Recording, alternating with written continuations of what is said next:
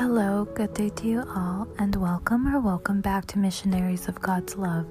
This is Lucy with Missionaries of God's Love in Tustin, California. Today we will meditate on Romans 6, verses 15 through 18. Please don't forget to like this video and leave a comment to help support this channel.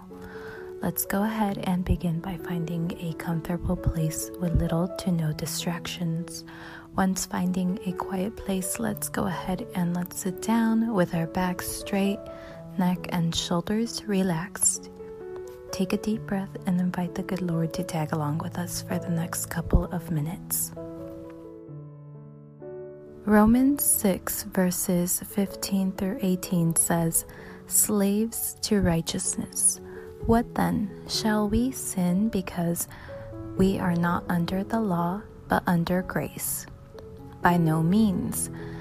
Don't you know that when you offer yourself to someone as obedient slaves, you are slaves of the one you obey, whether you are slaves to sin, which leads to death, or to obedience, which leads to righteousness?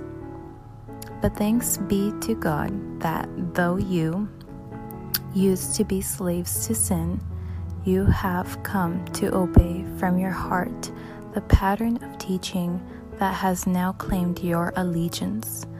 You have been set free from sin and have been slaves to righteousness. End quote.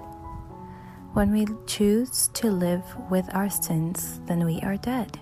Anyone who accepts sinning as part of their lives is not a person who is really alive.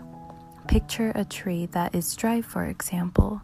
Imagine all of its branches are dry and the tree doesn't have any leaves whatsoever. It is slowly dying. Well, the same could be said about us. When we are quote unquote okay with sinning, then we too are becoming that tree that is slowly dying. And as we end this meditation, say, Speak, Lord, for your servant is listening.